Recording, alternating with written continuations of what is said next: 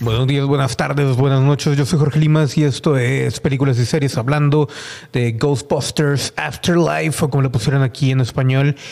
Cazafantasmas y legado. Ay, ay, todo es para los niños. Pobre niña. Esta película que Phoebe protagoniza es una película una película, es muy a huevo una película, déjenme decirles. Es un pegote de la primera, básicamente, en el cual e, e, es una mezcla. Yo sé que ya lo ha dicho todo el mundo, pero es básicamente Cazafantasmas con Stranger Things. Incluso agarraron al morrito de Stranger Things, al que más me caga en la punta del pip. Y luego metieron a Paul Red para no hacer nada en toda la película. Pero bueno, eh, ¿de qué trata? Pues eh, fuera del... ¿Cómo les explico? Yo soy exageradamente fan de Cazafantasmas 1 y 2, de las caricaturas. Creo que lo único que no he podido completar porque soy exageradamente manco es el juego.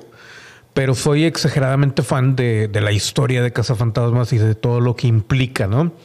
Aquí, eh, pues obviamente hacen alusión al hecho de que Harold Ramis, Egon Spengler, pues ya no existe entre nosotros en la vida real y ahora su familia es la que pues eh, hereda su casa, pero al parecer algo sucedió e Egon se básicamente se desbarató a los cazafantasmas, ¿no?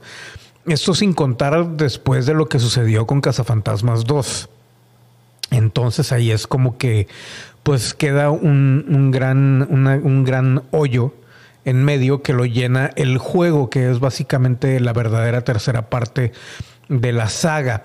Pero volviendo a la película, pues eh, como les digo, es una mezcla de Stranger Things con Cazafantasmas 1 y lo único que hacen es explotar 100% la nostalgia. O sea, les digo, no es una película esto, esto es simplemente un pegote en el cual reviven el Ecto 1, en el cual eh, reviven los eh, paquetes de protón.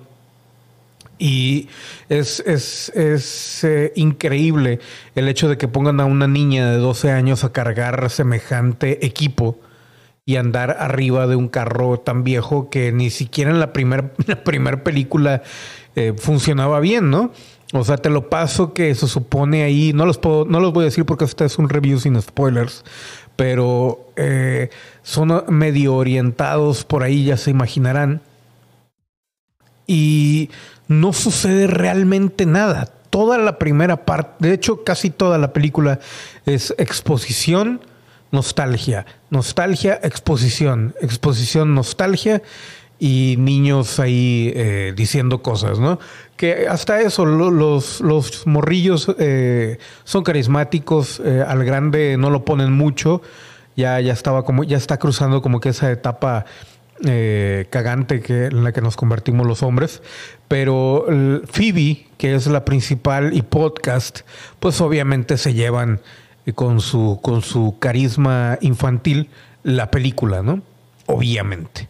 Vemos ahí cameos de los cazafantasmas originales, pero les digo, la película en sí no es nada, simplemente se mudan a la casa y descubren las pistas que dejaron por ahí, eh, que dejó Egon, y eventualmente vuelve a suceder lo mismo que en la 1, pero no, lo que no entiendo yo, lo que no logro comprender, es porque aquí, dicen, no, es que eh, abandonó a todos porque era el fin del mundo y bla, bla, bla. Y dices tú, a ver, espérame. En la primera, se supone que también pasa exactamente lo mismo, que es en lo que está basado esto. Y eso no era el fin del mundo, simplemente lo trataron como algo que sucedió, una circunstancia, incluso mucha gente decía es que ellos lo provocaron. Y aquí otra vez, bueno, en la primera a lo mejor ellos no lo provocaron, pero en esta es completamente provocado y evitable y es una cuestión que voy a discutir en, el video de spoilers, pero realmente, o sea, está fuera de carácter, fuera de, del desarrollo de lo que era Egon y de lo que siempre ha sido Egon, el genio, el máster de, de los cazafantasmas.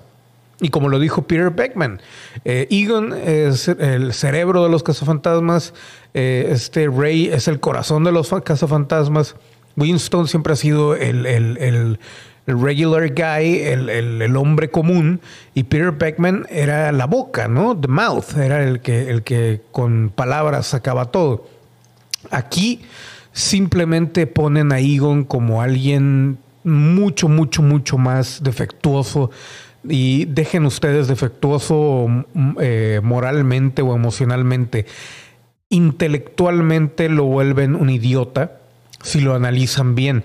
Si la película la ven como una película de, ah, sí, la voy a ver, jajajaja, y como tengo 20 mil millones de años de no ver algo que tenga que ver con cazafantasmas, pues está bien. Y aparte porque pues es realmente eh, otra vez la misma película, pero con, el, con un envoltorio un poquito diferente. Incluso aquí vemos algunos fantasmas que son básicamente lo mismo.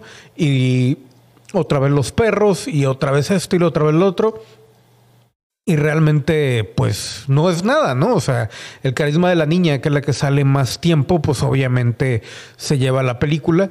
Y eh, el hecho de que sea una niña, pues obviamente hace que te encariñes con, con el personaje. Y que es lo mismo que están combatiendo para no volver a caer en lo que pasó con el cazafantasmas, que eran todas las mujeres, ¿no? Que no por ser mujeres eh, fue que fracasó, fue porque realmente la película no tiene tanto carisma y aparte en aquel momento eh, eran puro chiste tras chiste tras chiste y no había mucha historia. Aquí es mucha seriedad, alguna, alguno que otro, eh, pues, chistoretillo y es 100% explotación de la nostalgia y obviamente agarrado 100% del hecho de que Harold Ramis murió. Entonces, si quieren eh, entender lo que es la explotación de la nostalgia en Hollywood, Cazafantasmas Afterlife o El legado es básicamente eso. Lo cómico eh, es que en todas las entrevistas Bill Murray se mostraba totalmente apático e incluso cuestionaba el humor de la película y eh, tiene razón, no hay, no, se compara con el humor de la, de la primera película y tampoco se compara en general con la historia, porque esta es básicamente la misma maldita historia, solamente con otro envoltorio y con niños, y con el hecho de que al final eh, le dan ahí como que ni siquiera un twist, es simplemente una idea que siempre se ha planteado desde el inicio de que hicieron Cazafantasmas, y los rumores de que querían eh, seguir la historia, pero con diferentes equipos de cazafantasmas por todo Estados Unidos o por todo el planeta. Eh, lo cual también contradice un poco la película. Esta, o al menos la intención de Egon al hacer lo que hizo. Pero bueno, así las cosas, realmente yo le pondría un 5 a esta película. No es ni remotamente buena para mí. Está, sí es muy, muy, muy nostálgica pero pues es una de esas eh, obras que están armadas de nostalgia y poca, poca, pues poco contenido. Realmente no hay mucho que decir y el hecho de que pongan a estos niños a, cargar equipo tan pesado y bla, bla, bla. O sea, hay demasiadas cosas que se les dan simplemente y muy fácilmente. Yo sé que mucha gente va a decir, ay, pero es que se supone que es para que te entretengas y los niños y conozcan lo que bla, bla, bla. Güey, sí, güey, pero pues, o sea, para eso se supone que si ya de por sí te estás colgando de una historia que, que ya pasó y la estás volviendo a hacer, mínimo, mínimo métele cabeza mínimo. Pero bueno, ahorita lo vamos a hablar en la parte con spoilers. Esto fue Películas de Series. Yo fui Jorge Limes y nos vemos a la siguiente. Yeah, de series. Películas de series. Películas de series.